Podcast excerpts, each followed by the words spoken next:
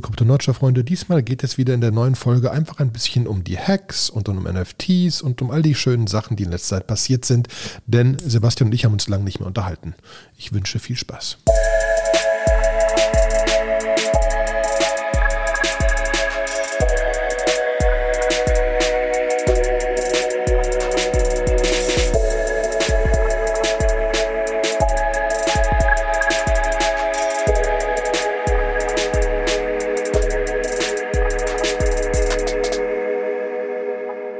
Einen wunderschönen guten Tag, liebe Crypto Nerd Show Freunde. Boah, ich verhaspel mich heute Morgen. Es ist einfach äh, noch nicht so ganz. Äh, es ist viel ähm, los, ne? Ja, genau.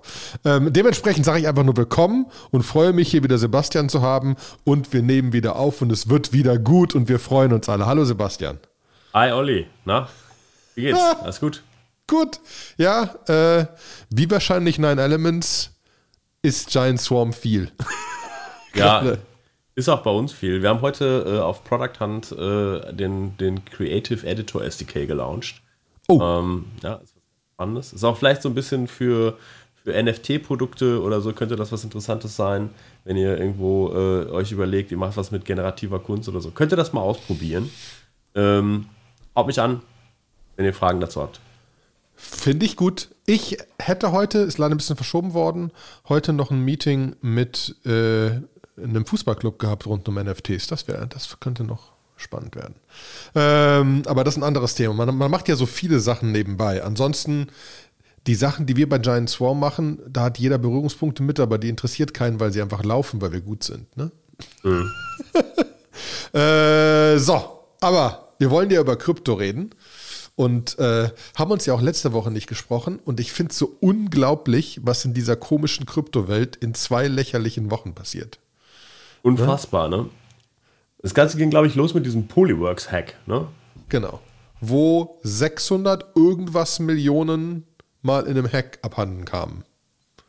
Wo man aber mal feststellen muss, das ist schon Geld mittlerweile, ne? Ja. Und das und, ist auch viel einfacher rauszukriegen als aus einer Bank. 600 Millionen aus einer Bank ist halt echt schwer rauszuholen. Gibt es ganze Kinofilme drüber. Ja.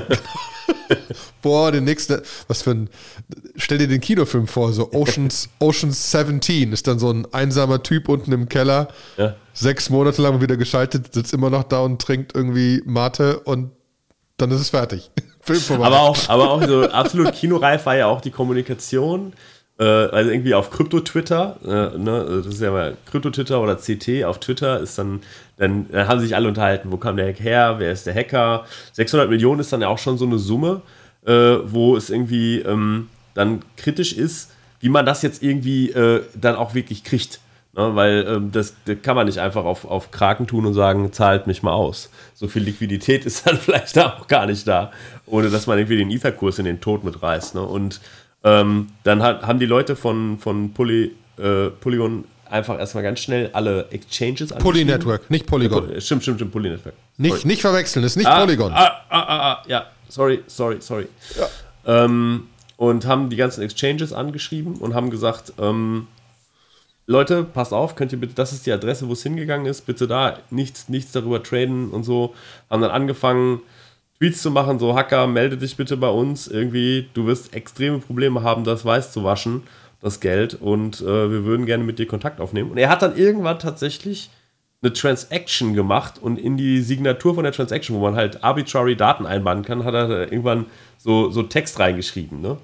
So, genau. Äh, und die haben sich dann, Poly Network und er haben sich dann unterhalten über Transactions. Über Transactions, ne? Und äh, er hat dann halt irgendwann gesagt, so, ey, ich, ich würde, ich, ich habe lediglich Solidity gelernt und äh, äh, ich, ich, es gibt ja kein Staging-System. Und äh, dann habe ich es in Production ausprobiert und habe gemerkt, da ist ein Fehler bei euch drin. Und dann habe ich es einfach ausprobiert und plötzlich hatte ich 600 Millionen. Und so, ich habe ja gar nicht alles genommen. Die ganzen Shitcoins sind ja noch da. So, das war, glaube ich, so seine Aussage. Und ähm, ja, ich glaube, sie sind ja auch mittlerweile so weit, dass 300 Millionen oder so schon zurück sind und 300 Millionen liegen noch auf einem Wallet, das von beiden kontrolliert wird oder sowas. Irgendwie ja, irgendwie. Ich glaube, es ist fast alles zurückgegeben und sie, sie einigen sich jetzt darüber, was da passiert. Und ja. ganz spannend, er soll ihr Security-Chef werden. Ja. Dafür, dass er gerade. Ob das ernst gemeint ist, weiß ich nicht. Vor allem. How, how, much experience do you have with Solidity? Uh, three weeks. so.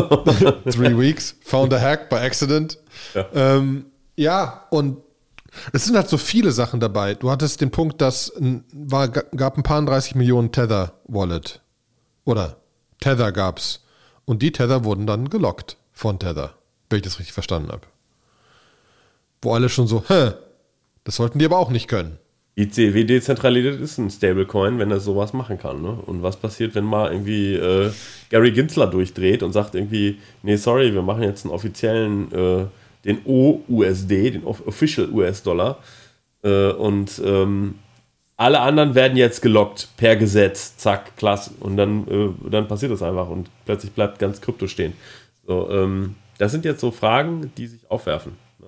Es sind aber auch sehr viele, ich meine, wir haben einfach ist ja wieder in einem Monat hat sich Krypto verdoppelt oder so, ne? So ungefähr. Also ich weiß es nicht, ne? Aber immens hochgegangen in dem letzten mhm. Monat. Und das macht natürlich Hacks wieder spannender, ne? Weil du hast sie ja links und rechts.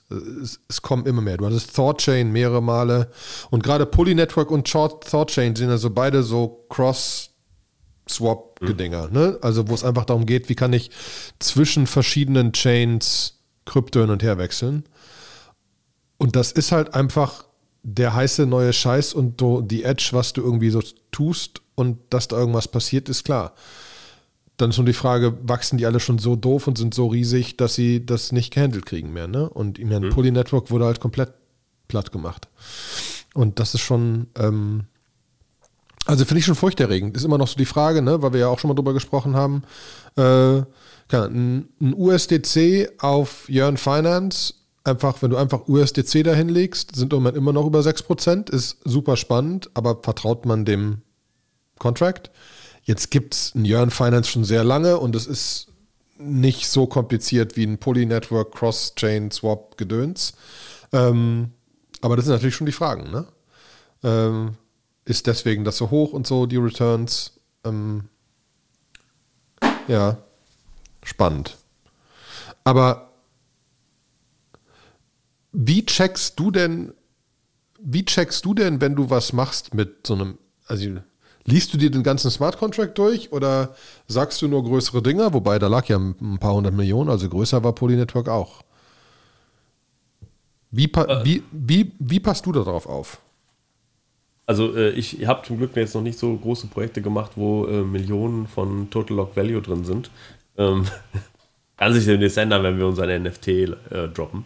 Aber ähm, so, ich, also es gibt natürlich einfach A, erstmal eine Menge Tools, ähm, die das machen. Also man, man muss einfach wissen, Solidity ist jetzt nicht so die geilste Sprache. Und es gibt so Quirks. Also zum Beispiel irgendwie, es gibt diesen, also eine Menge Hacks basieren eigentlich darauf, dass man irgendwie äh, Transaction.origin irgendwie falsch macht äh, und so weiter und so fort. Und ich glaube halt, das größte Problem oder eins der The Root of All Evil ist so ein bisschen, es gibt eigentlich eine sehr gute Sammlung von Libraries bei äh, Open Zeppelin. Die, und die haben extrem tolle Webinare, die man inzwischen auf YouTube einsehen kann. Wie man einen Smart Contract zum Beispiel upgradable macht, wie man einen Smart Contract, ähm, wie man Access Control macht, dass wenn man ihn deployed hat, dass nur der Deployer irgendwas darf und so weiter und so fort. Die haben, äh, Open Zeppelin hat ja ein Produkt, ähm, das heißt Defender. Ne, das ist so ein, so ein Tool, ähm, was dann mit Gnosis als Multi-Signature-Wallet, als Multisig-Wallet zusammenarbeitet, sodass du äh, quasi Smart Contracts an dieses Defender-Tool übergeben kannst. Und dann gibt es da eigentlich drumherum eine nette UI, dass wenn jetzt irgendjemand mit diesem Smart Contract irgendwas machen will, er will ihn updaten, er will Funds abziehen oder so, dann müssen einfach sehr viele Leute kriegen dann so eine Push-Notification und müssen das approven, bevor diese Transaktion tatsächlich auch wirklich durchgeht. Ja, und das ist sehr, sehr seamless und das von der UI her super gestreamlined. Und das ist einfach so etwas, wo ich weiß, dass ganz viele Leute das nicht tun. Viele Leute sind dann einfach, die machen halt so Solidity Code und rocken den dann raus, ohne irgendwie zu sagen, ja, das machen wir bei Multisig oder wir, wir, ähm, wir gucken, dass wir irgendwie die Funds vernünftig kontrollieren. Nutzen diese Tools nicht, weil sie sagen, ja, oh, dann habe ich ja nochmal einen Schritt dazwischen und ne, viele also ist es dann einfach, ich weiß nicht genau warum, vielleicht sind, sind sie Solo-Leute und sagen, warum brauche ich ein Multisig-Wallet, wenn ich Solo-Developer bin? Wer, wer, soll denn dann noch mit auf die Funds drauf gucken? Das ist eine Fehlerquelle, einfach so wirklich ignoring the best practices und ignoring the tools that are out there. Ähm, eine zweite Quelle von Fehlern ist, und da, da stehen einfach Anforderungen diametral aufeinander. Ne? Ähm, du kannst sehr, sehr guten Solidity-Code schreiben, der ist dann oft sehr gasintensiv. Das heißt, irgendwie, du kannst Sicherheitschecks einbauen mit if und else und stimmt das alles und so. Und dann fangen die Leute irgendwann an, ihre Gas-Golfing zu machen. Das heißt, ihre, ihre, ihren Code so zu optimieren, dass der möglichst wenig Gas verbraucht, CPU-Cycles verbraucht. Und dieses Trimmen des Codes, das bringt oft äh, Sicherheitsabfragen rein. Ich mache ich mach mal einfach folgende, folgende Sache. Du hast irgendwie vier Funktionen, die hintereinander aufgerufen werden müssen. Du weißt bei dir, dass du diese vier Funktionen in einer bestimmten Reihenfolge aufrufst. Also machst du vielleicht nur einen Sanity-Check, ob irgendwer irgendwas darf in der ersten Funktion, wo die anderen drei aufgerufen werden und sagst dann, naja, hier habe ich ja schon das, den Sanity-Check drin, ob das der Owner ist, ob der das machen darf. Und die anderen drei, die führe ich jetzt blank aus. Dann vergisst du irgendwie, ähm, dass, in, dass quasi die, die Sichtbarkeit der Funktion äh, von auf Private zu setzen oder auf nur intern und sagst so, ja, nee, das ist external callbar oder ist halt public. Und vergisst halt, dass halt irgendwie Decentralized Finance ist ja das Money Legos. Jeder kann halt Smart Contract Funktionen einfach von überall aufrufen. Mhm. Und dann passieren genau solche Sachen. Ne? Und das ist dann oft so ein Schritt. Ich würde, glaube ich, diese ganzen Optimierungen, dieses Gas-Golfing, ich würde erst einfach immer sagen, release doch mal ein Protokoll und guck erstmal, ob es funktioniert und sei echt wirklich so paranoid, wie es nur geht. Ähm, und dann ähm, machst du Gas-Golfing erst in einem späteren Schritt. Äh, also Uniswap hat Gas-Golfing, hat extra Leute, die Gas-Golfing machen. Und das ist wirklich so ein, so ein absolut letzter, letzter, letzter Schritt. Es gibt auch ein paar statische Code-Analyse-Tools, die dir bei sowas helfen, die man einbauen kann. Die kann ich gerne gleich mal in, in den Show Notes verlinken. Ähm, die sind auch schon bis zu einem gewissen Teil, können die Sachen erkennen. Ist natürlich nie so gut wie ein Mensch, weil die meisten Bugs, die es so gibt, die sind wirklich von Menschen gemacht. Die wird dann ein statisches Code-Analyse-Tool auch nicht kriegen. Ich finde.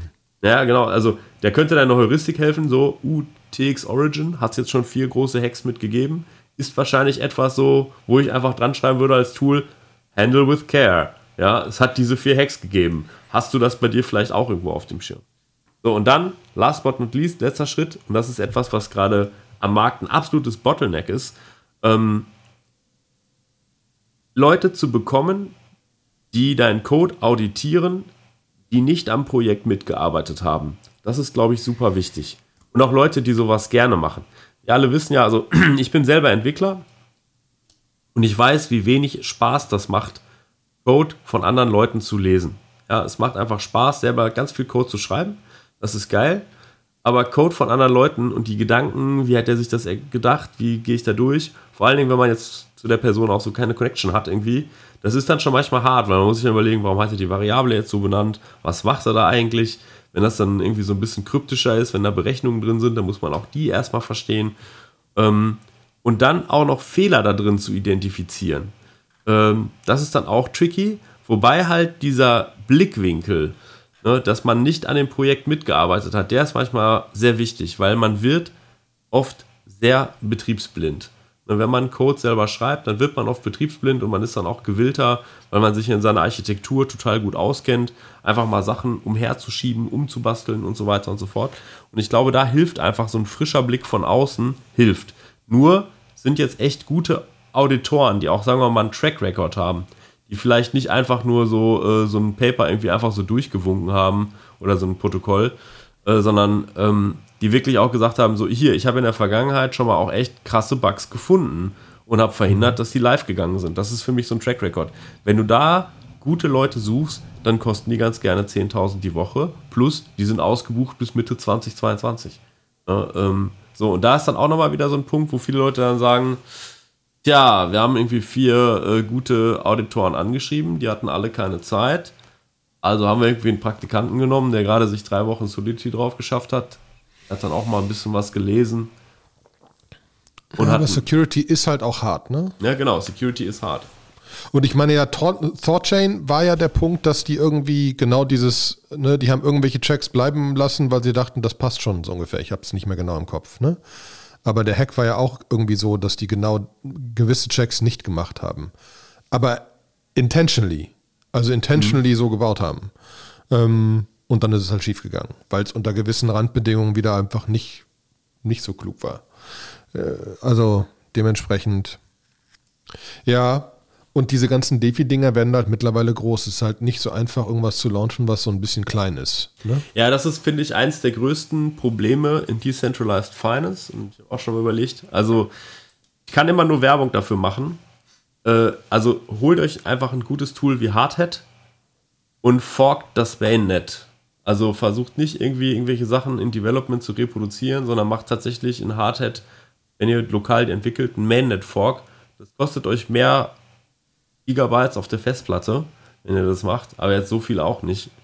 Ähm, und ihr habt dann alle ERC20-Contracts, die es halt auf dem Mainnet gibt, die sind dann halt geforkt, die sind dann halt da. Das heißt, ihr könnt mit denen interagieren. Und da sind die meisten Sachen. Ne? So, und wenn ihr jetzt erstmal irgendwie einfach nur sagt, so, die meisten, so wie er das gesagt hat, er hat den Bug gefunden, weil es kein Staging-System gibt. Weil es, weil es auf ein, weiß nicht genau, ich glaube, MakerDAO ist eins der wenigsten Projekte, die irgendwie auf, auf Kovan ebenfalls laufen und da auch ebenfalls so drüber wenigstens ein paar Dummy-Sachen gemacht werden, dass man damit mal interagieren kann. Die meisten aber, Projekte. Aber, aber wir hatten doch jetzt gerade noch einen anderen Hack und da war doch genau so, dass die sich irgendwie vorher schon geeinigt haben. Ja, gut, das war äh, die Geschichte jetzt mit Paradigm. Ähm, ist ein Venture Capitalist, wo aber auch scheinbar die VCs ordentlich sich die Hände schmutzig machen. Und ähm, da hat der äh, Samsung hat ähm, einen Post released, ähm, wie die bei Miso, das ist eine Plattform auf Sushi Swap, ähm, einen Hack gemacht haben. Und, äh, Aber wirklich gemacht haben oder nur aus, geguckt haben, ob es gehen würde? Äh, ja, sie haben geguckt, ob es gehen würde. Ne? Sie haben einen sehr guten Blogpost ähm, geschrieben, der heißt Two Rights Might Make a Wrong, ähm, wo, sie, wo sie erklärt haben, wie funktioniert der Hack. Sie haben den dann auch ähm, rechtzeitig dem Team gesagt. Also sie haben halt Proof of Concept gemacht, haben geguckt, ob es geht, haben dem Team dann Bescheid gesagt, die haben es gefixt und haben jetzt quasi das, äh, das gemacht. Und das, das Brisante oder das Interessante ist eigentlich dabei der Community-Zusammenhalt, weil Paradigm ist ein großer Uniswap-Backer. SushiSwap ist ja quasi der, der Vampire Attack damals gewesen auf Uniswap. Die haben halt Uniswap sehr viel Liquidität geklaut, indem sie halt einen Governance-Token rausgebracht haben und mit Mining Rewards und Liquidity Mining Rewards äh, waren eigentlich die ersten, die das so richtig populär gemacht haben. Und eigentlich, eigentlich hätte man vielleicht von einem, von einem VC, der so krass Uniswap backt, gedacht so, okay, ich hack jetzt Sushi Swap und nehme die Kohle und lauf weg und dann burn in Ashes. Aber nein, Sie haben irgendwie total ethisch korrekt ähm, ihm Bescheid gesagt. Ähm, ja, und da merkst du aber, natürlich ist der Punkt, ich glaube, das ist, ähm, jetzt verstehe ich einen Coinbase-Artikel. das, das gibt halt Paradigm unglaublich Credibility und du hast in Amerika im BC-Markt dieses einfache, dieses einfache Problem, du brauchst Access zu den richtigen Startups, dann wird dein Fonds profitabel und sonst nicht. Und dafür musst du der Gute sein. Sonst hast du verloren. Bums fertig. Ja. Sonst hast du, weil VC-Markt in Amerika allgemein macht kaum Geld. Das sind ein paar einzelne Dinger, die wirklich Geld machen. Und Coinbase zum Beispiel hat gerade gepostet über, wie sie Coinbase Ventures angefangen haben. Und die haben nämlich auch, die haben zum Beispiel in Uniswap investiert und werden auch immer gefragt, ja, warum macht ihr denn das? Warum macht ihr denn eure Konkurrenz groß? Wo halt sie explizit, wo sie explizit sagen, Jungs, der Markt ist noch so lächerlich winzig, wir machen einfach nur den Markt größer. Wir machen mhm. nur den Kuchen größer. Ne? Stand jetzt bauen wir noch die Bäckerei und wir haben da ein paar Kuchen drin. Ne? Und dann gibt es andere Kuchen, alles fein. Ne, wir wollen nur, dass mehr Leute in die Bäckerei kommen. Und dementsprechend machen sie dieses Venture-Ding. Und ich denke, das ist das gleiche an Paradigm. Ne? Von unserer Warte klingt das alles teilweise als, als normalos, so krass, was gerade, wie groß diese Projekte sind und so weiter und so fort. Aber es ist ja alles immer noch wirklich klein. Ne?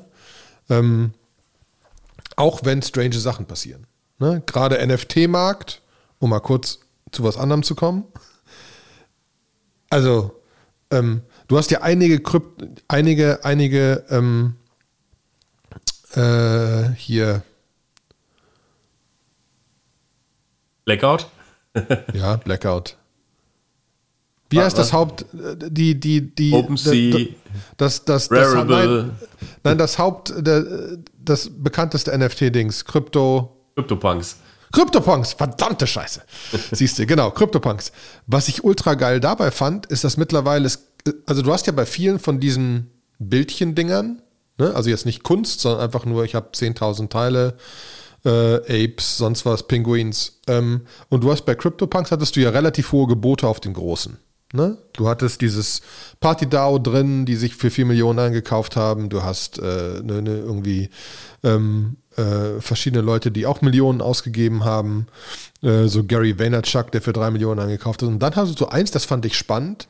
Ein Typ, der 100 Stück oder ein Fonds, was immer, der 100 Stück gekauft hat und dafür einen ETH-Miner 5 ETH gezahlt hat, um das alles in einer Transaktion zu machen, um kein Frontrunning zu kriegen. Ja. Da, das war auch teuer, aber das ist so die Frage, ist der, geht der Floor Price irgendwie einfach immer höher? Ne? Ähm, und hat jetzt einfach mal 100 CryptoPunks gekauft. Ne? Halt mhm. die, die preiswerten. Äh, und halt spannend finde ich das über die eine Transaktion. Ähm, also auch da sind die einfach, ähm, ne? das, das klingt alles so, so ultimativ krass, aber das sind halt ein paar hundert, ein paar tausend Leute, die da im Moment sich mit irgendwelchen Sachen eindecken. Mhm. Ja? Ja, wobei ich, äh, ich persönlich äh, bin jemand, der, ähm, der auch immer sagt so, puh, äh, handle with care. Ne? Also ich äh, sind ja irgendwie die letzten sind diese Krypto-Pinguine. Wie heißen die nochmal? Äh, die heißen Pinguine. Ja, so weil, wir sind so ein bisschen schlecht vorbereitet, weil bei mir hat es äh, einen, einen Fall in der Familie gegeben, einen Trauerfall da bleibt, fehlt mir einfach momentan die Zeit äh, schon äh, sauber vorzubereiten. Aber hier, es gibt halt Pudgy Penguins. Genau. Die Pudgy Penguins, ähm, die ja jetzt auch irgendwie, wo äh, Leute investiert haben und dann sind sie gemacht worden und so. Und es ist halt immer, ich kann bei den ganzen NFTs, die sich mit Kunst beschäftigen, sage ich den Leuten immer folgendes: so, ähm, ja, macht es ruhig, aber es ist inflated. Also ich folge jemandem auf, ähm, auf Twitter, den ich sehr schätze, das ist der Nada David. Äh, und ähm, der hat zum Beispiel super geile Blogposts gemacht, ähm, wie man ähm, wie man anfängt mit Solidity, wie man, wie man codet, ist eigentlich ein, Hardcore-Entwickler. Und der ist halt auch sehr früh in viele NFT-Projekte reingegangen und sagt so, pass mal auf, Leute, ähm, wenn ihr jetzt noch reingeht, echt handle with care, so, weil es ist jetzt schon irgendwie, seitdem ich reingegangen bin, ich habe irgendwie 4000 Dollar investiert, da sind jetzt irgendwie 400.000 Dollar draus geworden. Das heißt irgendwie, äh, das ist ein wahnsinniger Multiplier. Und wenn ihr jetzt noch immer noch reingeht, ähm, ja, kann, kann sein, aber es kann auch sein, was so schnell so hoch geht, geht auch ganz schnell wieder runter. Ähm, macht es doch vielleicht nur bei Sachen, wo ihr auch die Kunst schätzt, wo ihr sagt so, und wenn es auf Null geht, dann hänge ich es mir ins Wohnzimmer an einem Frame, an einem digitalen und finde es dann wunderschön. Und dann realisiere ich den Verlust nicht, weil ich einfach mich jeden Tag daran erfreue, wenn ich vorbeigehe. Äh, ähm, so, und, ähm, und, und warnt an der Stelle auch. Und da, das sehe ich halt auch so, dass jetzt gerade irgendwie, ich habe so das Gefühl, irgendwie, es waren so die, die Fundamental-Networks, die erstmal so gehypt worden sind. Dann kam Decentralized Finance. Das ist dann auch so durchgespielt worden. Da ist jetzt auch gefühlt total lange nichts mehr passiert. Also ist jetzt irgendwie äh, vor einem Jahr gab es irgendwie jede Woche irgendwie ein neues Protokoll, was was mit Decentralized Finance gemacht hatte. Inzwischen ist es sehr, sehr gesättigt, was da passiert. Äh, jetzt ist es gefühlt so im NFT-Markt hat so zwei Cycles gegeben. Den ersten NFT-Cycle mit CryptoPunks, als es so eine Renaissance hatte. Dann war es auch damals so ein bisschen ruhiger. Jetzt ist es gerade wieder auf so einem Uptide, wo es wirklich, wo gefühlt irgendwie auch so jede Woche ein neues NFT-Projekt kam. Dann zwischendurch hatten wir ja auch schon vor paar Wochen im, im Podcast die, das ganze Gaming, ne, jetzt plötzlich so äh, Play to Earn ähm, mhm. Teil, was ja auch irgendwie unterliegend auch, einem, auch eigentlich im Prinzip NFTs sind. Ne, ähm, so, und da Spreu und Weizen zu trennen, ist, glaube ich, Ja, hart. aber das sind also, ja mehrere Sachen. Aber, ne, du hast, du hast dieses, du hast dieses Play to Earn, da können wir, da können wir ein Axi reinmachen, da können wir aber auch theoretisch zumindest mal kurz anreißen. Ich hatte gerade die, die, die Diskussion in unserem Telegram-Channel, dass ich Parallel Alpha nicht verstehe. Parallel Alpha ist ein Spiel, ein Kartenspiel. Ähm, und die hatten wir dann, die werden getradet wie doof, die Karten. Ne? Mhm. Also unglaubliche Umsätze gemacht. Aber da ist genau wieder der Punkt. Wenn du das Spiel spielen willst und das Spiel verstehst, kannst du das tun. Ich habe keinen blassen Schimmer. Ich könnte blind eine Karte kaufen, ich, das wäre komplett Hanebüchen. Ne? Mhm. Ähm, das ist, wie du sagst, wenn du, wenn du, wenn du auf wenn du auf irgendwie Super Rare oder keine Ahnung was oder irgendeinen Künstler kennst oder irgendwas da machen willst oder so, ne? Gerade hat äh, ähm, Deathbeat, Deathbeat-Dings wurde für über 2000 ETH verkauft. Ist so ein Typ, mhm. der, aber das sind First, ist ein Typ, der Audio macht mit rein mit C. Also keine, ne? Rein in C, rein C-Code und das sind NFTs und mit Audio und da Sound Generation und das ist irgendein Set und das ist jetzt für ne, 100 ETH gekauft vor drei Monaten, jetzt für 2000 verkauft. Mhm. Das ist zugeben komplett krank und so weiter und so fort. Gar keine Frage. Deswegen brauchst du da einen Access zu einem privaten ein, ein privates Dings, das du verstehst. Du musst, wenn du einen Pudgy Penguin süß findest, kriegst du den wahrscheinlich für, ich weiß gar nicht, wo die Floor ist. Pudgy Pending, Floor, ja gut, der ist mittlerweile bei irgendwie 1,8. Wissen alle, was Floor, wissen alle, was Floor ist, wenn wir darüber Stimmt. reden? ähm, genau, also bei was, was OpenSea listet, ist, ähm, du kannst dir angucken, was die Dinger sind. Ähm, und die sagen, wie viel Volume getradet worden ist, wie viele Items es gibt, wie viel Owner es gibt und was der Floor Price ist. Das heißt, was was in der letzten Zeit der tiefste Verkaufspreis war. Ich weiß nicht, irgendwie sieben Tage zurück, sonst was. Ne? Ähm, und das ist halt bei denen jetzt 1,83 Ether. Ether. Ähm, aber es gibt im Moment Offers zu anderen Preisen. Ne? Also du kannst auch tiefer kaufen, dann sinkt der Floorpreis halt wieder. Ähm, aber am Ende gibt es so zwei Dinge, die du machen kannst bei diesen, bei diesen Projekten wie, wie Pudgy Penguins oder Apes oder sonst was. Ähm, du hast meistens ein paar tausend Teile, du hast bessere und schlechtere Communities und du kannst auf äh, Rarity Tools kannst du schauen, wie rar der NFT ist. Jeder von dieses Bildchen hat ja eine gewisse Rarität. Also gibt es nur einmal, gibt es zehnmal, hat irgendwas, was es nur einmal gibt und deswegen gibt es eine Liste. Die rarsten werden schweineteuer und die nicht so raren bilden halt diesen Floor. Und du kannst quasi, eigentlich, ist, kann, eigentlich kannst du nur ganz oben oder ganz unten kaufen. Mhm. Oder du kaufst halt irgendwas, was du einfach, was dir einfach gefällt. Ne? Mhm. Ähm, aber dann ist es ein Spiel. Ne? Und dann ist es eine Access zu einer Community und du hast halt, äh, ähm, du hast halt mit, mit, keine Ahnung, wenn du jetzt dem Board Ape Yacht Club kannst du in den, in den, in die Channel reingehen äh, ähm, und hast da einfach im, im Discord gewisse Bereiche, wo nur Leute mit einem proven NFT rein können. Ne? Mhm. Und kannst sich da anders unterhalten. Sowas passiert relativ oft. Bei Parallel Alpha ist es halt einfach ein Spiel dahinter. Äh, bei Axie werden die Sachen verkauft. Du hast Sandbox, wo jetzt Land immer noch auch auf OpenSea verkauft wird.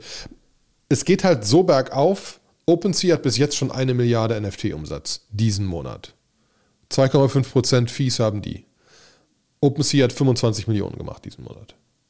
Das ist mhm. schon krass. Ne? Das, kannst du, das kannst du nicht mehr wegdenken. Und das ist, wie viele halt sagen, es ist einfacher accessible als DeFi. Ne? Also du kannst Leuten relativ einfach erklären, geh zu OpenSea und da sind so lustige Bildchen, da kannst du eins kaufen, brauchst halt Ether und dann hast du das. Ob man das versteht oder nicht, ist eine andere Frage. Mhm. Aber erklär mal jemandem, jemandem ne, gerade, ne, ja, du kannst auf Jörn Finance auch 6% auf dein USDC kriegen, ne? Da musst du jetzt nur und dann fängt es an. Ne? Und dann fängt es an. Das ist wesentlich komplizierter. Ähm, deswegen finde ich halt diesen Bereich schon auch spannend, um einfach mehr Adoption in diesem Kryptobereich zu kriegen. Mhm. Ähm, deswegen, ja. ja. Und, ich, ich mag, auch, ja, genau, ich, ich, ich mag, genau, ich so ein, also einfach irgendwie, ich mag Pinguine, ich finde das auch alles cool. Ich selber habe relativ wenige NFTs, weil einfach irgendwie, weil ich finde, ich, ich habe für mich wirklich, ich mache ja auch bei, bei ganzen Investmentprojekten, sage ich immer, keine Götter, keine Ruhen. So, und deswegen sage ich bei NFTs auch, ich kaufe mir nichts, wo ich irgendwie nicht sage, das würde ich mir auch ins Wohnzimmer hängen. Deswegen bin ich da sehr, sehr picky. Ich habe vielleicht irgendwie so zwei oder drei NFTs irgendwie und, äh, und that's it. Ne, und äh, der, der Eray, der auch schon mal hier im Podcast war, der hat letztens was sehr Provokantes in die Crypto Nerd Show Telegram-Gruppe gepostet. Der hat gesagt so, also CryptoPunks, ja, das wird demnächst, das wird so sein wie Ed Hardy, ja, so wo ich gesagt habe, uh, das war jetzt aber ein oh, Style. Oh, das ist ein Das war so ein Style-Tiefschlag für alle Leute, die einen haben.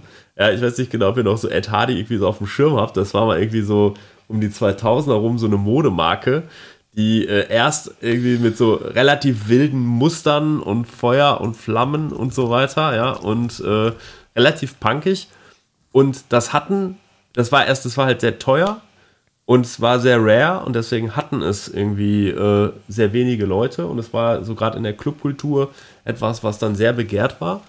Und dann hat die Marke sich komplett selber zerlegt, indem die einfach sehr inflationär irgendwie wirklich dann überall irgendwie verfügbar war. Und dann hat, glaube ich, jeder und seine Oma hatte plötzlich ein Ed Hardy T-Shirt an, bis hin so, dass so die, die Bour Bourgeoisie, wenn der Dennis aus Hürth ne, plötzlich auch ein Aber Ed Hardy. das geht ja nicht, ne? Ja, das sagst du so. Ähm, die Frage ist halt, ähm, ist es wirklich so rar, wie es gesagt wird? Ne? Also die ganzen dieses Pinguin-Projekt zum Beispiel, da sehe ich jetzt auch gerade irgendwie, das, da, da gibt es einfach dann doch eine ganze Menge von. Und 10.000. Alle, alles so sehr ähnlich. Ja. Da, Aber mehr gibt es nicht. Aber wenn du dann noch ein Projekt und noch ein Projekt machen kannst, wenn die, wenn die Owner of Pudgy Penguin dann plötzlich irgendwie irgendwelche, noch irgendwelche anderen Sachen machen, dann ist es auch da ja irgendwo inflationär. Es ist so wie, so Absolut. ja hier, ne, so, Absolut. Dementsprechend wird es auch nicht, deswegen wird es auch nicht so viele geben, die wirklich nachher noch einen längeren Wert haben, weil es irgendwann schwachsinnig Irgendw wird. Ne? Irgendwann wird genau, das meine ich damit. Aber CryptoPunks, natürlich wird es irgendwann eventuell ein CryptoPunk-T-Shirt geben von irgendeinem Typen, der seinen CryptoPunk nimmt und, oder, ich meine, ich glaube nicht, dass es da einen Vertrag gibt, dass keiner CryptoPunk-T-Shirts machen darf. Ne? Also bin ich gespannt, was dann passiert.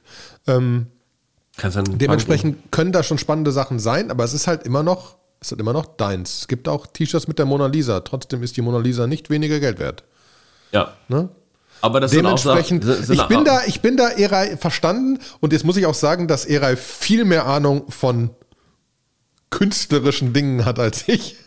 Deswegen will ich da gar nicht so hart gegen diskutieren. Aber es ist halt, in meinem Fall ist ja einfach der Punkt, ich glaube, du kannst damit spielen, wenn's, wenn du, wenn du also im Moment kannst du damit spielen, wenn du was findest, wo du sehr früh dabei bist und wo es ein First gibt. Ne? Ja, Oder wo, es, wo, was Neues ausprobiert wird. Alles gut, aber der Fokus bei mir liegt auf Spielen. Und da würde ich gerne mal auch auf den NFT-Aspekt zurückkommen. Ich habe ein schönes neues Buzzword gelernt vom äh, Paul Kohlhaas. Ich hoffe, ich habe ihn richtig ausgesprochen. Äh, der macht nämlich Molecule-TO und hat den, den Begriff IP-NFT, Intellectual Property NFT, so ein bisschen wieder ins Leben gebracht ähm, und hat, ähm, hat äh, also einen schönen Blogpost gemacht, irgendwie. Ähm, der macht nämlich halt diese Molecule TO Company, wo es darum geht, ähm, Ownership von Medizin zu demokratisieren. Ja, und zu sagen, wir machen halt, äh, wir, wir sorgen dafür, dass wir Companies zusammenbringen, die irgendwie Medizin, also Drugs, Drug Development machen und äh, du kannst da relativ früh investieren und die haben äh, relativ erfolgreich ein, ein IP-NFT geissued und auf, äh, auf OpenSea gelauncht, wo äh, sie gesagt haben, jetzt muss ich mal einmal auf den NFT selber kommen wieder, äh, wo sie halt äh, ganz viel biomedizinisches Research ähm, zusammengefasst haben. Und wenn aus diesem biomedizinischen Research mal irgendwann was wird, ne, ähm, so, dann äh, das ist der Long Longevity Molecule NFT. IP-NFT, genau. Ja, genau, IP-NFT, wo sie gesagt haben, wenn du, wenn du quasi da äh, quasi dran beteiligt bist, ähm, dann äh, und da wird eine Medizin draus entwickelt und wir haben halt quasi die Rechte daran, dann partizipierst du auch an allen Einnahmen in irgendeiner Zukunft. Wir haben dafür das Setup gebaut, um das alles zu machen. So, da hängen dann ganz viele Projekte dran. Wenn man sich da mal so ein bisschen bei Molecule so durchklickt, da gibt es dieses VitaDAO, das ist ein Decentralized Collective Funding Early Stage Longevity Research. Ne, ähm, hat für mich immer auch so ein bisschen was von, ja, okay, das Leben verlängern, das wollen alle. so, ja. Mhm. Und ist natürlich auch eine große Wette. Ne, ähm, ist halt sehr kapitalintensiv, ob da was draus wird oder nicht. Wenn du dir auch einfach mal anguckst, solche Companies wie CuraVac oder BioNTech, die gab es auch schon vor Corona und da sind die eher so ein bisschen, ganz hart gesagt, so rumgekrebst. Die waren einfach darauf angewiesen, dass die mega viel Geld von einem Hexal-Gründer oder von so einem Bill Gates bekommen haben oder auch viele staatliche Hilfen bekommen haben. Und erst mit Corona sind die dann total durch die Decke gegangen. Genau, die, ja. Haupt, die Hauptinvestoren, die irgendwie ein Drittel der Firma haben, sind die Hexal-Gründer. Genau, sind die Hexalgründer. Die aber eh relativ viel in dem Bereich machen, wo man auch Chapeau, ne, die haben. Die ja. haben ich kenne einiges, wo die Geld verloren haben. Genau, da geht, da geht ne? dann halt auch viel pleite, ne? Also wenn da plötzlich. Aber das ist ja das Spiel und das ist das größte Problem, das ich immer noch sehe in diesen ganzen Spielen. Eigentlich sollte niemand sowas machen, der keine Ahnung davon hat. Hm? Ne? Ja, ja, ja. Aber, es ist eine, ich meine, das ist das gleiche Dings wie, ne, kann man in äh, Threelau hier, 3LAU äh, auf Twitter, ne, auf, bringt jetzt demnächst sein NFT raus, mit dem du seinen Musikkatalog kaufen kannst und dann die Royalties kriegst. Hm. Also no. will wirklich die Royalties darüber handeln und ist da gerade dran. Was hat er nochmal für ein Lied gemacht? Dieses Drei Lau, das ist dieses, war das dieses Badi. Oh, war das das? Das weiß ich nicht, Dude. Uh. Aber es gibt da, also das ist nicht der allerkleinste. Nee, ist ein großer Act, ne? Hat irgendwie äh, 280.000 Subscriber. Ja, müsste ich jetzt, müsste ich jetzt äh, suchen. Aber ja, kann man auch verlinken. Ähm, was ich ultra spannend gerade finde, eins der spannendsten Projekte wieder, weil es so ein Mindfuck-Projekt ist, ist Nouns.what the fuck. Ja? Okay, was macht das? Die haben vor zwölf Tagen angefangen. Ja? Da wurde das erste Noun generiert. Das sind NFTs, die werden generiert. Und dann werden die einen Tag lang versteigert. Im Moment wird Noun 12 versteigert, momentaner Bit 42 ETH. Hm. Der Preis geht automatisch in das Nouns DAO, das mittlerweile ein Treasury von 1388 ETH hat. Aus den ersten elf Nouns. Was die genau damit machen, weiß ich noch nicht, muss ich mir noch genauer angucken. Aber jeden Tag gibt es ein neues Noun. Into Perpetuity. Und die Noun-Owner sind Inhaber des DAOs. Ah. Ah. ah. okay. Aber es sind halt, ne, die Dinger werden für 100 ETH, 200 ETH, 80 ETH. Nichts, ne? wo normalsterbliche Leute mitmachen Nichts, können. wo normalsterbliche jetzt sagen, ach, da mache ich mit. Ich würde für 0,1 ETH würde ich auch einen Noun kaufen. Ich glaube, da muss ich noch so ein Jahr oder zwei warten, bis wir soweit sind. Hast du nicht alles weggelockt? genau. Ich, äh, alle meine ETH sind in irgendwelchen Multisig-Wallets, die mit verteilten Keys, dass ich sowas nicht machen kann. ja, also ich könnte es nicht machen. Ich würde es auch nicht tun. Ähm, ist ja wäre interessant, ob sie die mal irgendwann fractionalisen. Äh, es gibt schon, es gab schon ein Partybit auf einen, auf zwei. Einer wurde schon gewonnen. Also Party, es gab schon ein Partybit fractionalized von diesem Namen die mitgeboten haben. Ne? Haben, wir haben wir Partybit schon mal vorher erklärt hier? Bin ich mir nicht 100% sicher. Ich kann es, also Partybit kommt von PartyDAO. Ich glaube, wir haben es letzte Mal sogar gemacht. Ich gucke gerade ganz kurz in die alten Shownotes. Das ist ja alles schon Jahre her. Nee. Doch, wir. Die haben, haben wir erklärt. Partybit PartyDAO mit dem CryptoPunk für 1144 ETH. Mit 748, 478 Teilnehmern. Guck. Gott sei Dank machen wir einigermaßen noch Shownotes. Ich mache ja lauter Notizen für die Shownotes von diesem Mal, weil wir reden ja wild über Zeug, das ist ja nicht mehr, nicht mehr feierlich, wird so viel. Du postest zum Glück ein bisschen. Die, die Telegram-Gruppe weiß schon, worüber wir reden. Die Telegram-Gruppe ist schon ganz aufgeregt. so, was ist, ist wieder da? Was macht denn der Sebastian da die ganze Zeit? Ja. ja. ähm, ja, äh, was haben wir denn noch Schönes, was wir an das wir uns erinnern. Vitalik Buterin hat einen Blogpost geschrieben über Decentralized oh. Governance. Es gibt ja, Achtung, Degov ist äh, in seinen Worten ist Decentralized Governance. Es gibt aber auch den Degov Coin, ähm, der, den man damit leicht verwechseln könnte, äh, der quasi der Governance Coin von D-Base ist, glaube ich, so ein bisschen zerlegt haben und erstmal gerade neu wieder zusammenbauen. Aber das ist noch ein anderes Thema. Ähm, und er redet halt darüber, er sagt, warum ist Decentralized ähm, Governance gerade so wichtig? Ja, ähm, was, was gibt es alle? Also, was ist, äh, sein, sein, Titel ist Moving Beyond Coin Voting Governance. Ja, und er erklärt erstmal so ein bisschen die Historie, wo er gesagt hat, irgendwie so, es gibt halt viele, die das gemacht haben, wie, wie IFI, Combine, Synthetics, wo, wo mir irgendwie, ehrlich gesagt, MakerDAO fehlt, weil die für mich sind die, die die Mother of all, of all Governance Tokens. Das war das erste Mal, dass ich von mir, dass ich irgendwie mitgekriegt habe, dass es einen Governance Token gibt. Es ist ja schön, dass Uni äh, da irgendwie aufgelistet wird, aber Uni hat es ehrlich gesagt nur deswegen gemacht, weil sie mussten, weil Sushi es gemacht hat. Sushi hat Uni so hart unter Druck gesetzt, dass die es gemacht haben. Und ähm, er, er redet dann so ein bisschen darüber, warum das notwendig ist. Ne? Er sagt so, Funding of Public Goods, ne, Protocol Maintenance und Upgrades, also wie, wie kann ich eigentlich die Weiterentwicklung von meinem Protokoll äh, ähm, fanden und finanzieren. So, wie kann ich, wenn ich das Geld habe, wenn mein Protokoll Geld verdient, wie kann ich es irgendwie sinnvoll verteilen? So, und, ähm, und warum ist es teilweise aber auch gefährlich? Also, warum gibt es so Inequalities, wo wenn du halt irgendwie einen VC da drin hast, der irgendwie zu einem sehr, sehr geringen Teil irgendwie große, also einfach Whales, irgendwie, die ganz viel gekauft haben, so, ähm, und die vielleicht einfach dann andere Interessen haben als irgendwie, ähm, die vielleicht nur einen ganz, ganz kleinen Stake haben. Ne? Und ähm, wie kann man das auflösen? Also er erklärt dann ganz viel irgendwie Möglichkeiten, wie man irgendwie, ähm, also wie kann ich, was für Sachen gibt es jetzt schon? Also dass irgendwie delegiert wird, dass Vote Buying irgendwie betrieben wird und so weiter und so fort. Es gibt sogar Zwischenprotokolle, die das komplett für dich machen, die irgendwie sagen so hier, du kannst irgendwie, äh, wenn du Votes einkaufen willst, schick eine Push-Notification an alle Holder. Du kannst irgendwie bieten, was bereit ist, dass, die, dass die für dich stimmen, was ja nicht unbedingt im Sinne des Erfinders ist. Ne? So, und ähm, er sagt dann irgendwie, er fängt dann an, so ein bisschen, was gibt es denn noch? Was wäre denn irgendwie Non-Coin-Driven Governance, ne?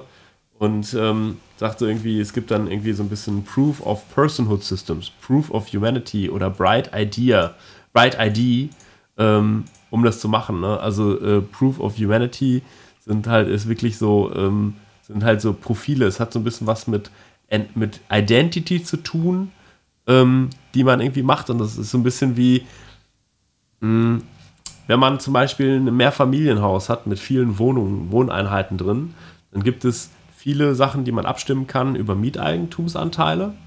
Ne? Aber es gibt auch ein paar Sachen, die sind dann meistens in so einer, in so einer Satzung von so einer irgendwie Immobiliengesellschaft irgendwo festgelegt, die per Kopfanteil. Das heißt, selbst wenn ein Investor irgendwie 36 Wohnungen in so einem Haus hat und es gibt einen Opa, der hat noch eine Wohnung im Erdgeschoss, die ganz klein ist, kann, kann dieser Opa unter Umständen irgendwas verhindern, weil es gibt ein paar Sachen, die werden nicht nach Mieteigentumsanteilung gewotet, sondern einfach per Kopf pro Einheit. Ja, das ist ja bei Visa zum Beispiel so. Ja, genau. Visa ist genau das gleiche. Deutsche Bank hat nicht mehr Anteil, mehr, mehr Stimmrechte bei Visa als irgendein kleiner Holder. Das ist irgendein kleiner Holder, ne? Genau. Und ähm, da geht er dann im Einzelnen drüber und sagt dann anschließend auch noch ein bisschen halt irgendwie, äh, er irgendwie, ist Proof of Participation, ne? Ähm, ich, ich, ich bin bei Proof of Participation am also passt zu meinem, meinem, mein einer Gedanke ist, das größte Problem dabei ist, 90% der Governance-Tokens sind nicht für Governance, sondern einfach nur, weil wir einen Token rausbringen konnten und Governance ist das Einzige, was uns eingefallen ist. Ja. Aber da macht doch keiner wirklich mit. Also bei 90% der Dinger macht keiner wirklich mit. Ach, weiß ich nicht. Ich habe schon, hab schon in der Vergangenheit auch hier und da schon mal so ein Ding mitgemacht. Ähm, ja, ich habe auch mal bei Frax ein, zwei Mal mitgestimmt, aber es ist halt irrelevant. Bestimmt. Mhm. Ne? Und, und, und ich glaube, in vielen Fällen, ne, am Ende glaube ich schon, dass Participation nicht doof wäre, wenn das irgendwie noch ein Gewicht hätte. Aber ja, es ist, ne? Quadratic Funding hat einen Punkt, warum das, ne? Mit irgendwie, wie viel Wert hältst du und so. Äh, ja. Das ist kein einfaches Thema, aber ich finde es, ja, ich weiß auch ja. nicht. Mein größtes äh, äh, Problem ist, dass da viel Coins draußen sind, die keinen Sinn ergeben. Also, ähm, die im Moment auch wahnsinnig viel wert sind, weil halt damit hat man ja Voting Rights, was nichts heißt. Ja. Und ähm, er, er sagt dann irgendwie äh, Skin in the Game, Day-to-Day -Day, äh, Voting. Also er hat da nochmal so ein bisschen mehr Sachen. Also ich finde, er hat das alles sehr, sehr gut aufgezählt, was es irgendwie gibt, was man irgendwie machen kann glaube, es ist einfach so, ein, so eine Blaupause für Projekte, wie sie es vielleicht machen wollen. Ähm, ich, ich stimme dir auch zu, die meisten haben einfach einen Coin erfunden und gemacht, to make a coin. Ja, so, äh, und der, der irgendwie verkauft und tradebar ist, um da irgendwo Wert zu erhöhen. Es ist immer, ich finde es immer spannend, äh, wenn ein Projekt Dividenden ausschüttet in Form von Buybacks, so wie Maker so, und ich glaube, gibt es irgendein Protokoll, was bisher wirklich echte Dividenden ausschüttet? Nee, ist ja so ein bisschen so die Frage, was passiert jetzt, also was passiert bei Exi oder so, keine Ahnung, mit dem ganzen Protocol Revenue oder so. Ne? Ähm, bei Ohm könnte man es diskutieren, in dem Sinne, dass sie damit ja wieder weitere Ohms kaufen und, ne? also, ne, keine Ahnung, sind das Dividenden? Weiß ich nicht. Ähm, aber ich wüsste jetzt auch keins, lass mich gerne eines anderen belehren, wo wirklich jetzt schon Dividenden ausgeschüttet werden. Ist ja immer das Risiko. Wir sind in diesem Hype-Cycle drin, wo die Dividenden einfach so, hä, das war's? Ich kriege jetzt einen Cent für mein Ding, das irgendwie 10.000 Dollar wert ist? Das kann ja nicht sein. Hm. Dann kommst du auf den Boden der Realität zurück. Weil so ja, ich glaube, ich glaub Dividenden auch. können die gar nicht ausschütten. Ja, ich glaube auch. Also ich glaube, das war so, dass, äh, also ähm, es ist ja immer so ein bisschen bei, bei, äh, bei Uniswap ist es mit den Dividenden ja auch schon eingebaut und momentan deaktiviert. Also es sind in Smart, Smart Contracts drin, dass wenn man einen Schalter drücken würde, dann, ähm, dann könnten alle Uni-Holder einfach von den Protokoll-Fees komplett partizipieren, die ans Protokoll gehen. Ähm, aber wenn man sich mal so durchrechnet, dann würde das den Preis nicht rechtfertigen. Und deswegen lässt man es besser noch ausgeschaltet, weil noch ist es nicht real. Dazu muss Uniswap noch eher zehnmal so groß werden, ähm, damit, es, damit es plötzlich real wird. Äh, es ist nicht unwahrscheinlich. Von zehn Freunden kennen irgendwie nur so ein, zwei Uniswap, acht noch nicht. Ähm, aber es ist auch irgendwie, äh, es ist noch sportlich dahin zu kommen. Ich glaube auch so, wie du das gerade sagst, so dass Dividenden, das machen viele erstmal nicht, dann ist noch die Fantasie da, was mal draus werden könnte. Hat sich auch irgendwie so, ein, so, ein, so einen ganz äh, schamlosen äh, Ohm-Fork gegeben, der bei uns im, im Nerd-Channel. Ja. ja, genau, da wird ja auch einiges kommen, deswegen, also. Und das ist immer noch, man wird immer mal wieder so angesprochen von Leuten, was denn hiermit, was denn hiermit? Wir hatten, erinnerst du dich, Million-Dollar-Token? Ja.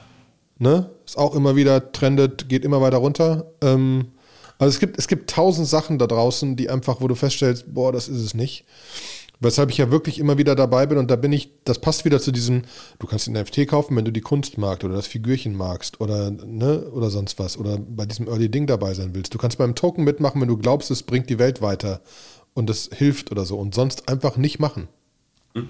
Genau. Pretty simple. Also sonst einfach nicht machen. Ne? Haben, ähm, wir denn noch, haben wir noch irgendwelche News? Wann kommt eigentlich dieses Cardano-Update, dass die auch Smart Contracts können? Kommt doch jetzt auch, oder?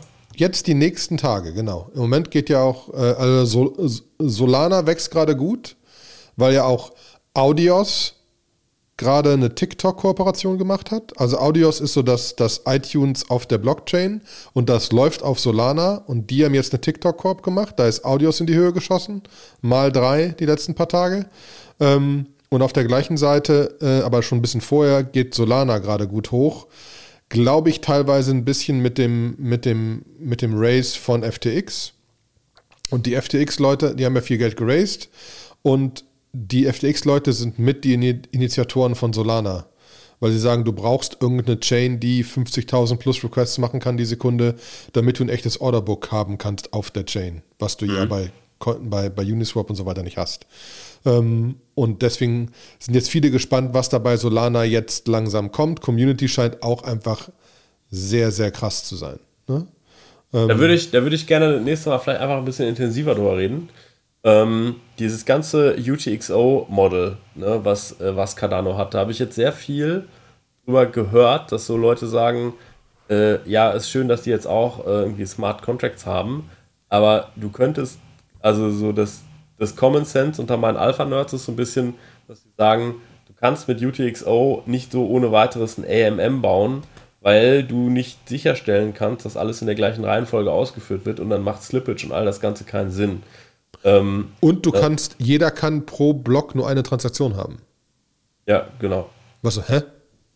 So, und dann vielleicht nicht so schlimm, wenn es irgendwie jetzt in dem jungfräulichen Zustand alle, alle paar Sekunden einen Block gibt, aber äh, spätestens, wenn das Ding irgendwie äh, so groß ist wie Ethereum, dann äh, wie, wie soll es besser machen? Ne? Also es ist ja nicht irgendwie fundamental anders. Und wenn du irgendwie alle sieben Minuten nur eine Transaktion machen kannst, irgendwie, ja. dann funktioniert Decentralized Finding mit dem ganzen Arbitrage, den es alles gibt oder so, äh, wäre halt einfach zu langsam. Das ist so äh, der, der Common Sense. Aber da würde ich gerne nochmal ein bisschen tiefer einsteigen. Können wir darüber reden, wenn es soweit ist. Vielleicht, Vielleicht auch überhaupt, wie die anderen das anders machen. Ne? Solana könnte man noch genauer beleuchten. Äh, haben wir eh noch auf unserer Buchstabenliste. Ich habe gerade Nier nochmal angeguckt. Da gibt es eine ganze Menge an Apps drauf mittlerweile. Ne? Das ist ja auch mehr so eine App-Plattform. Äh, ja. Also, ja, gibt es tausend Sachen, die wir noch angucken können.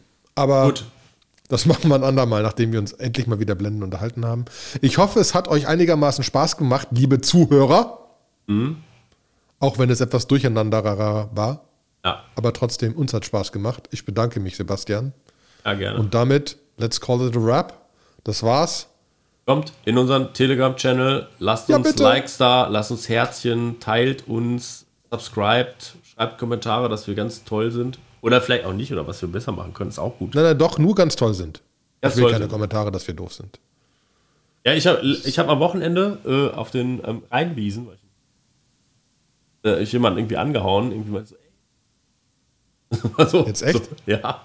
So, das war so. Also ich meine schon irgendwie aus dem Extended Freundeskreis, so ist nicht. Aber das ist einfach so, dass irgendwie plötzlich mal so Leute kennenlernt, die, die dich über deinen Podcast äh, kennen sagen, ja, ich höre dir ganz viel zu. so, das ist schon Das ist krass. Bei Wiesen muss ich enden. Ich war letzten Sonntag im Stadion. Ich habe okay. das FC-Spiel live geguckt. Erste Mal Stadion seit Februar 2020. Und wie hat sich angefühlt? Also es ist schon komisch, mit 16.000 Leuten auf einem Fleck zu sein. Ja. Aber du hast aber festgestellt, diese Emotionen bei Großveranstaltungen sind schon krass. Kannst dich drehen und wenden, wie du willst. War auch scheißegal. Also es war noch, hat ja noch 3-1 gewonnen, der FC. Das heißt, weißt du, dieses krass. Kommt über, kommt über, Zoom nicht so rüber, ne? Nee, kannst du drehen und wenden, wie du willst. Das sage ich auch mal Leuten. Du musst nicht Fußballfan sein. Stadion, Fußballspiel, voll, kannst machen. Auch mit machen. Kindern, sonst was, je nachdem, in welche Kurve du gehst, kannst du tun, ist ein Erlebnis. Bums fertig. Genau, Alright. damit, bums fertig. Sind wir fertig. Äh, fertig, alles klar. Ne? Dankeschön. Dann, mal, tschüss. Tschüss.